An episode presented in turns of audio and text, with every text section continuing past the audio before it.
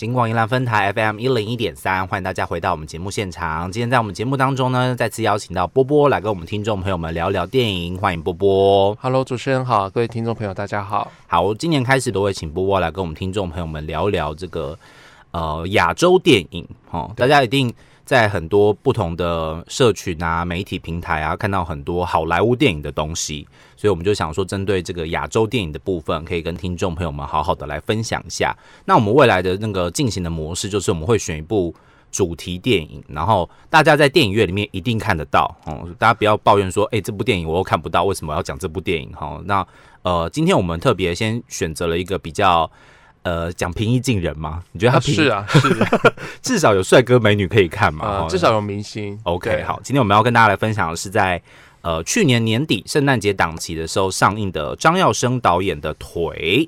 好，这部电影当然一开始大家可能会注意到的还是这两个就是 super star 了哈，对，桂纶镁跟杨佑宁这样子。不过当时是从什么时候开始注意到这部电影的呢？因为电影毕竟还是会有一个前置的时间嘛，对不对？对，呃，其实这部电影的话，我想大家会比较关注到，其实是因为它是去年金马影展的开幕片。嗯，对，那当然，呃，另外一个很大的特色就是说，因为我们过去很少看到桂纶镁去演一个黑色喜剧，嗯，对，所以我觉得这部片的话，一开始其实大家就还蛮好奇说，尤其尤其片名又这么短，就是一个腿，嗯，那到底这个腿里面卖什么关子？所以我觉得这也是刚开始的时候大家比较注目的地方。嗯，那当然，随着整个金马奖的公布，我们大概对这部片子大概就有一个雏形。是。对，OK，所以这是一开始可能大家对于腿的一个印象。对。我之前去参加那个金马奖的，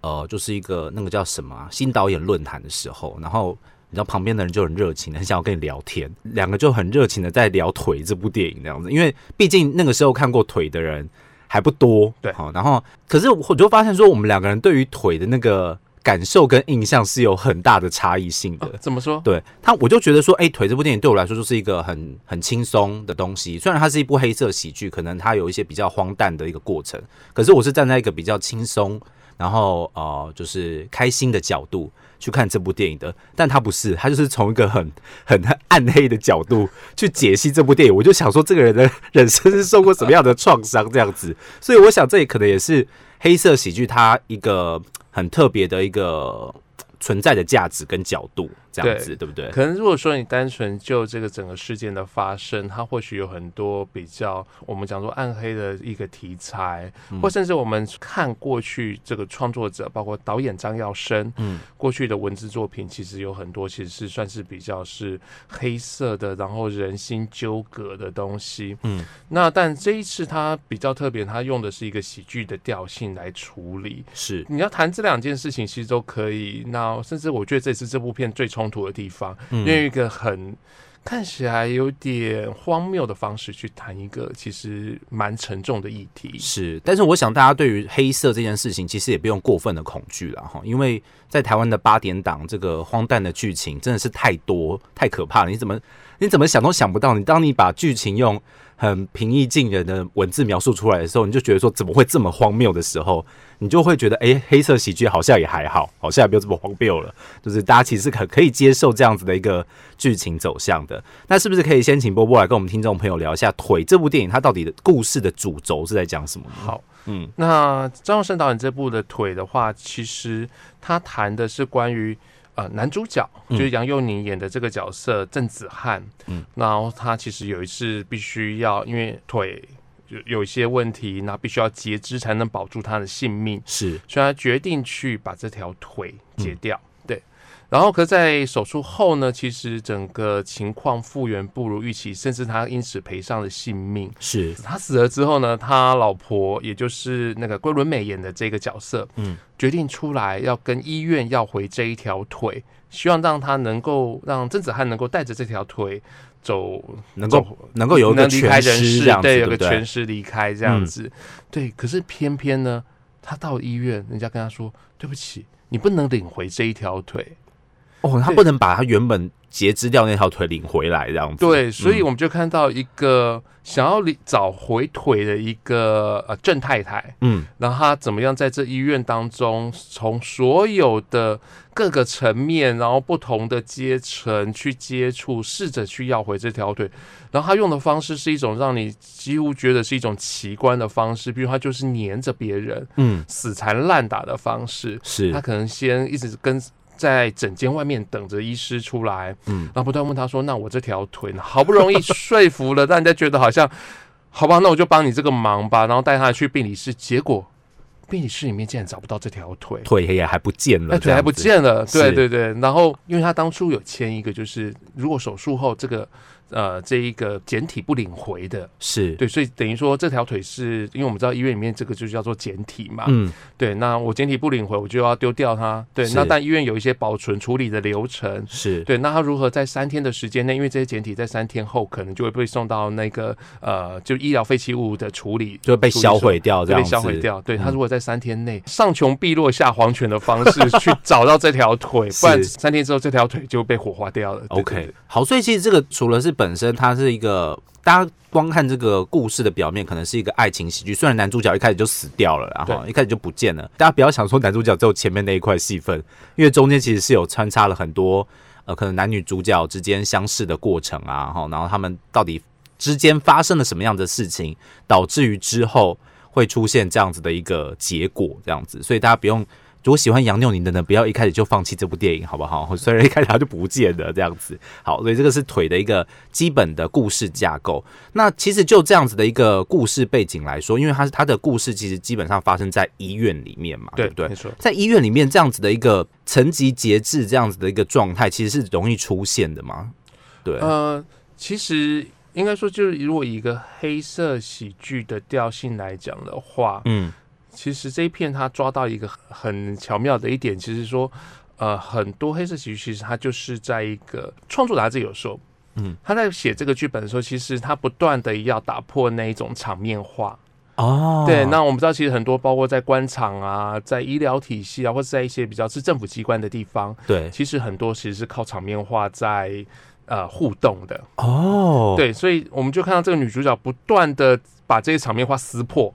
哦，那撕破之后，所有人就会尴尬了，对，就愣在那边说：“啊，那现在怎么办？是，对我我说的话你不信，然后你不接招，然后你吞不下去，嗯然后我就必须要给你一个交代。所以我们看到很多这个就是很多交代的东西。哦，对，所以其实在，我觉得好像在就是男女主角那个情感层面，其实是很扎实、很厚的。可是，在男女主角跟其他人应对的其他人这一个部分的时候，他们的情感是非常的平表面表面平稳的，然后不带任何感情的在跟你沟通的那种感觉，反而造成了一种落差，这样子。对，所以他其实当初在写的时候，其实他们有考虑到这里。其实这个剧本刚开始在发想的时候，其实是呃导演自己的自身的经验。嗯。对，因为他就说他爸爸当初就是截了一条腿，嗯，然后妈妈在父亲过世之后，其实也是到了医院到处求情，靠关系想找回这条腿。听说还甚至当了那一个人家的条咖呢，还调到调对，去当人家装脚这样子，对，就为了，但后来还是找回这条腿，时间拉的比这个三天还要更长，这样。对。那其实当时这个剧本一开始的时候，其实一直是 focus 在女主角这一块。嗯可他们觉得说，呃，如果你要说服观众，这个女主角为什么要花那么大的心力去找回这条腿？你势必要有一个背景，嗯所以他其实像我们刚刚主持人讲的，大家不用担心，杨佑宁的故事都发生在那个过去的倒叙的地方，嗯对所以他把很多的回忆穿插进来。嗯对，所以我们就看到两个人是怎么相识的啊，嗯怎么样慢慢的有一些互动，甚至产生的感情，最后结了婚，结了婚之后的婚姻生活待遇是怎么样？他让观众去了解这一块，所以我们刚刚讲说，那感情很浑厚的部分就在这里，哦，所以对照于现在当下那个荒谬，就特别的明显。觉得那个对比比较上面，大家就会觉得它有造成一个落差的时候，你就会觉得其实他在医院发生的事情，好像就是日常生活我们在医院里面跟医生跟其他护理人员的对话。我不是说护理人员没有感情啊，护理人员不要生气，我只是说这是其实是一个很大家平常日常生活当中会遇到的状况。可是当这样子的一个比较出现的时候，大家就会觉得，诶，好像不是跟我们日常生活或者是我们对于电影的一个想象是不大一样的，对不对？嗯，OK，好，所以这个是整个电影的一个基本架构哦。那我们来聊聊这个男女主角好了，因为男女主角其实都是大家在呃这个生活当中已经很熟悉的演员了，就是把桂纶镁一扛出来，好像大家也不会觉得这部电影很难看这样子。至少我们有美美的桂纶镁，还有帅帅的杨佑宁。那这个杨佑宁其实他在里面要说他是演一个渣男的话，这样会有点暴雷吗？应该也还好，对不对？呃，其实这也是关系到就是婚姻生活，我觉得这这导演或整个制作团队他们看男性女性在婚姻生活当中，其实本来就有点不同的一面。嗯，然后他们会觉得说，其实男性会是比较是比较幻想，然后比较理想尊化心、理想化、嗯。自尊心高的，然后稍微有点不切实际。但不是所有人都这样的啊、不过嗯。以他这个角色设定是这么做。是，那女性反而一开始是一个清新可人嗯。的一个甜美的角色，可是因为生活所逼，所以不断的必须要晋级，然后不断的要发展出自己意想不到的能力，反而最后变成是家中所有的事情的一个掌控者和处理者。是对，所以我觉得就会看到男主角不断的越来越渣，哦因为他每次渣完之后，然后就躲起来。是对反而是女主角要出来帮他打点所有的，帮他擦屁股呀。嗯对不对？但是你要说男主角好像在整个故事的进行中他有错，你又觉得说好像也没有错的这么厉害，他的错好像都是有理由的那种感觉。因为他会有一个很强的动机，就是我想要让生活过得更好，或是我想要为我们这段感情付出点什么。嗯，那只不过方法不对，对，下了太大的赌注这样子。对下了太大的赌注，然后嗯所以到最后就是不断的要收拾残局。嗯，OK，所以其实这个这个也是可能大家在婚姻生活当中可能会遇到的一个景况哈，就是可能会有一方是比较理想派的哈，就是我我们应该可以做一些不同的改变或突破，然后另外一方可能会一直觉得说，嗯，我们应该就是要呃，就我们目前的现状，好好的去努力，不要去想那些无为不为的事情，那种感觉，这样子，嗯，OK。所以这其实也是在这个电影当中，除了这个找腿这件事情是一件很荒谬的事情之外，但是它还有一些现实生活的理想成分在里面哦。那不过觉得这个这两个男女主角哦，应该简单来说，应该是三个比较偏重的主角群，然后就是杨佑宁、桂纶镁还有张少怀这样子。这三个主角，你觉得他们在里面的演出？嗯，有没有什么比较特别的地方呢？嗯呃，第一个我们先谈到，但是呃，桂纶镁啦，我想嗯这是这部片的一个主角。对，那桂纶镁其实过去从二零零二年的《蓝色大门》开始，其实一直走的会是一个比较知性、嗯，文青的一个路线。因为她长得就是一个文青的样子啊。你要长她演一个艳女，好像也没办法这样子。她大概偏离我们想象最远的表演，应该就是在《白日焰火》里面了。嗯他演的一个算比较高冷的一个女性，甚至带有点神秘感。我觉得那个都还算符合他。然后，可是这一次的腿的话，基本上已经超乎我们过去的想象。嗯那当然，我觉得在整体的造型上面，我觉得帮忙观众进入到这个角色其实还蛮大的。嗯呃，因为我们可以知道说，你必须要能够跟这么大一个医疗体系周旋。第一个，你必须要有很强的毅力；嗯那第二个，你也必须反应够快。当别人给你场面话的时候，你要不断的去撕裂它，哦你要找出撕裂的方法。对，所以其实他看起来这个角色其实是很利落，嗯包括造型上面就很干净利落。那甚至他的背景设计，它是一个呃国标舞，对我一开始哎、我一开始看剧照，我以为他是就是黑社会老大，你知道吗？他长得真的，他的造型设定真的太像黑社会老大了。就帅，就有点帅气。对，有点帅气，那甚至觉得是能够很精干的感觉。有那种狠劲这样子。，对，嗯然后所以这部片，我觉得其实很多时候，呃，桂纶镁坐在那里，然后在周旋这所有事情之后，你会觉得哇，他有一种帅气，但那个帅气让他可以震慑全场。嗯，对所以包括像当中一些法律事件的处理的时候，就地下法律事件的处理的时候，对对 OK，所以是可以感受到他的那个气场跟以往不大一样。对，我觉得这是蛮特别。那当然，有些人会觉得说，哎、这表演会不会有点过头？我觉得其实如果这样的角色不做这样子风格的演出，嗯其实会凸显不出来那一种气势。嗯，我觉得连他在角色里面那个名字都无敌有气势的，就是会会让大家就是很有很霸气的一个名字啦，哈，就是取出来就是人如其名的那种感觉，对对对，里这面叫。呃钱玉莹嘛，哈，对，金智玉，然后那个笑呃笑脸盈盈的那个盈啊，整个就是哇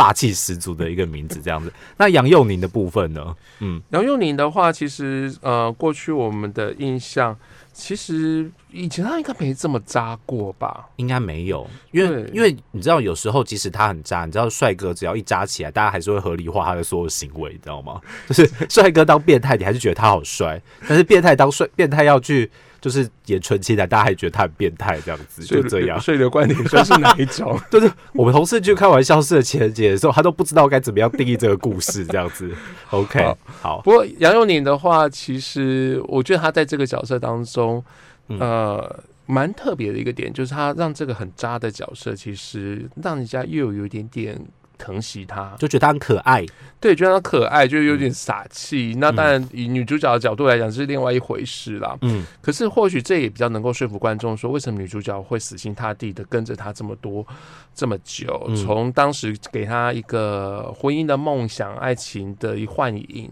一直到了现实的生活，他们必须要经营一个舞蹈教室，嗯那甚至出现了一些感情上面的一个裂痕。嗯，我觉得这么渣。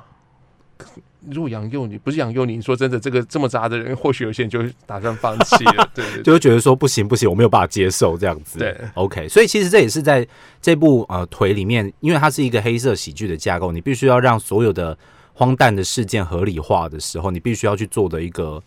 呃取舍跟选择啦。然后呢，找到一个嗯帅气的男明星来演这件事情，其实是也很合理的，就是把这让这件事情变得更加的。让观众能够接受，然后合理化他的这样的一个状态。那最后我们来聊一下张少怀的部分好了，因为张少怀我们在看这部电影的时候，其实张少怀一一直以往的风格都是走这种比较，感觉他的角色好像没有 没有在一个比较正常的路线上，对不对？你这样回想一下他所演过的所有角色，我觉得他所演的角色好像都是在一个比较荒诞的情形下出现的。可能跟他的呃搭档的或者他 他他参与的作品有关系了啊哈。因为我们过去对他的作品比较有印象的，大概都大概也都是在中梦红宇宙的这一块。嗯那包括我自己很喜欢他在小美里面的演出，他演一个道士，就是是哦非常适合他，就是让 张少怀其实他有一种很冷的喜感。嗯，而那喜感是那种不动声色，